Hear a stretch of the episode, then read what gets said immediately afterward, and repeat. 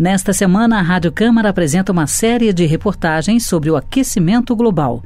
Muito se fala sobre as causas e os efeitos das mudanças climáticas, mas a jornalista Daniele Lessa apresenta um outro enfoque.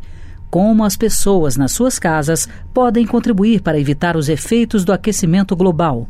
O que está ao alcance de todos para a preservação dos recursos do planeta. Hoje, na última reportagem da série, confira alguns exemplos de como o seu consumo de energia pode ser melhorado, o que economiza dinheiro e os recursos do planeta. Reportagem especial. O aquecimento global não é mais novidade. Teoricamente, grande parte das pessoas já sabe que precisamos tratar esse nosso planeta com muito mais carinho. Hoje se fala bastante em economizar água, luz e fazer reciclagem de lixo. Mas até que ponto as pessoas fazem essas pequenas ações que podem economizar recursos naturais e proteger o planeta? O jornalista Carlos Pena não se considera um ecologista radical, mas valoriza o respeito com o meio ambiente. Em vez do ar-condicionado, ele optou por ventiladores de teto. A conta de luz é menor e o planeta agradece.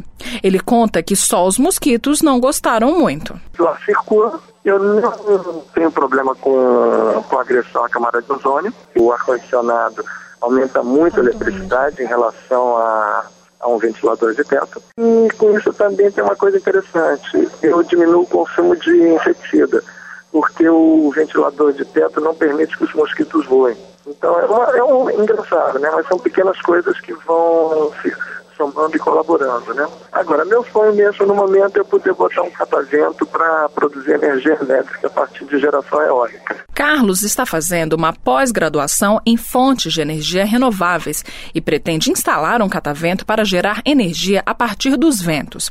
Mas hoje no Brasil fazer isso não é para qualquer um. O investimento é salgado, cerca de 15 mil reais. Mas no dia a dia, além do cuidado de comprar equipamentos que consumam menos energia, Carlos Pena observa outro aspecto que poderia poupar energia: a roupa que usamos. Tem prédios enormes no Rio de Janeiro, que é uma cidade quentíssima, em que as pessoas trabalham de paletó e gravata. E como é que eles fazem para poder aguentar isso? Eles têm de usar o ar-condicionado muito forte. Isso gera um consumo de eletricidade violento. Isso é um gasto de energia, é um risco ao meio ambiente, porque você tem muito ar-condicionado que ainda utiliza freon, que é um gasto nocivo à camada de ozônio. Ou seja, você tem uma pegada ecológica, você tem uma marca um, ecológica que você cria no meio ambiente muito ruim. Ok, usar terno é um hábito cultural, mas no mínimo é algo para se pensar, principalmente no Brasil, um país tropical que realmente penaliza quem precisa usar roupas mais formais. Será que as pessoas já conversaram sobre isso no ambiente de trabalho? Não tem gravata e se acaso pego o trem errado vou me embora. E no supermercado, você já se perguntou como são feitas as embalagens dos produtos que compra? A educadora ambiental Berenice Adams destaca que quanto mais sofisticada é a embalagem, mais energia ela gastou para ser feita. E geralmente, a reciclagem também é mais difícil. Por exemplo, um suco embalado numa garrafa, né, que até é mais difícil, mas tem ele é bem mais ambientalmente correto do que um suco embalado nas embalagens longa-vida, no caso, né? Porque essas embalagens, elas, elas têm três tipos de, de, de produtos, né? Que é o plástico, o papel e o alumínio são bastante difíceis de serem recicladas porque o processo de reciclagem delas é o seguinte, elas têm que ser tipo desfolhadas, né? Então tem que separar o plástico, aí tem que separar o papel, aí tem que separar o alumínio. Berenice Adams coordena um projeto de educação ambiental.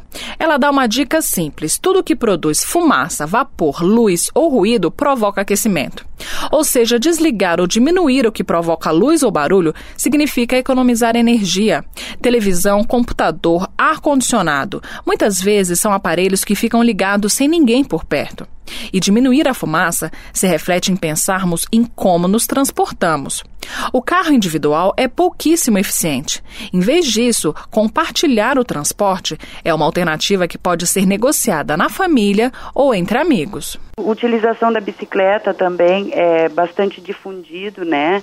Até a questão de se andar mais a pé porque o que se percebe hoje é que é tão fácil pegar o seu veículo e ir para algum espaço, mas não há uma preocupação em relação a quem mais poderia estar fazendo isso comigo, né? Ainda mais se é uma situação rotineira, se é uma situação sistemática.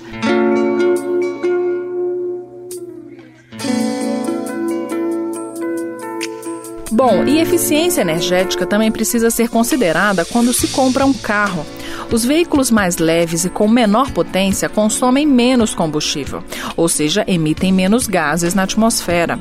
Graziano Batistella é um jovem que mora em Goiânia e é representante comercial. Perguntado se compraria um carro mais econômico e menos potente, ele vacila e acaba deixando essa tarefa para as mulheres. Eu falo como tal e pelos amigos que eu tenho que papo de homem é isso também, né? Então realmente é cultural, acredito que sim, né? Né? Para a mulher seria muito mais fácil, né? Ah, aí vem aquela parte positiva, né? Tá tendo muita mulher dirigindo, então já é um público que abriria a mão com facilidade de um carro com uma potência maior, com conforto maior, né? Deixa essa tarefa com as mulheres, é, então. Isso é bom, isso é bom. Mas Graziano aponta que essas questões são muito culturais. Ele acredita que divulgando e debatendo essas mudanças, em alguns anos, tanto mulheres como homens irão fazer escolhas diferentes. Para você mudar isso na geração adulta é mais árduo, é mais complicado. Agora você fazendo um trabalho educacional, certamente é muito mais fácil, muito mais barato e o resultado é brevíssimo, né? 10, 15, 20 anos passa muito rápido. Então você teria uma geração nova com um conceito realmente totalmente mudado. Bom, e quem sabe daqui a 20 anos os rapazes como Graziano possam mudar os seus conceitos e comprar carros mais econômicos, adotar a bicicleta ou uma pequena caminhada. Mas a mudança começa hoje, não daqui 20 anos. Cada um pode contribuir de alguma forma. Basta olhar ao redor e sentir que o planeta é para todos. Além do horizonte deve ter algum lugar bonito para viver em paz.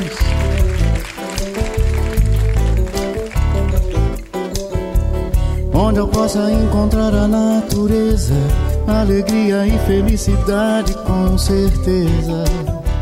De Brasília, Daniele Lessa. Reportagem especial.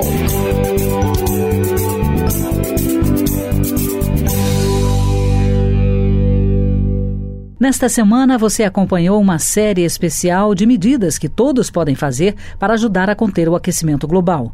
Você confere toda a série na página da Rádio Câmara na internet. O endereço é www.radio.câmara.gov.br.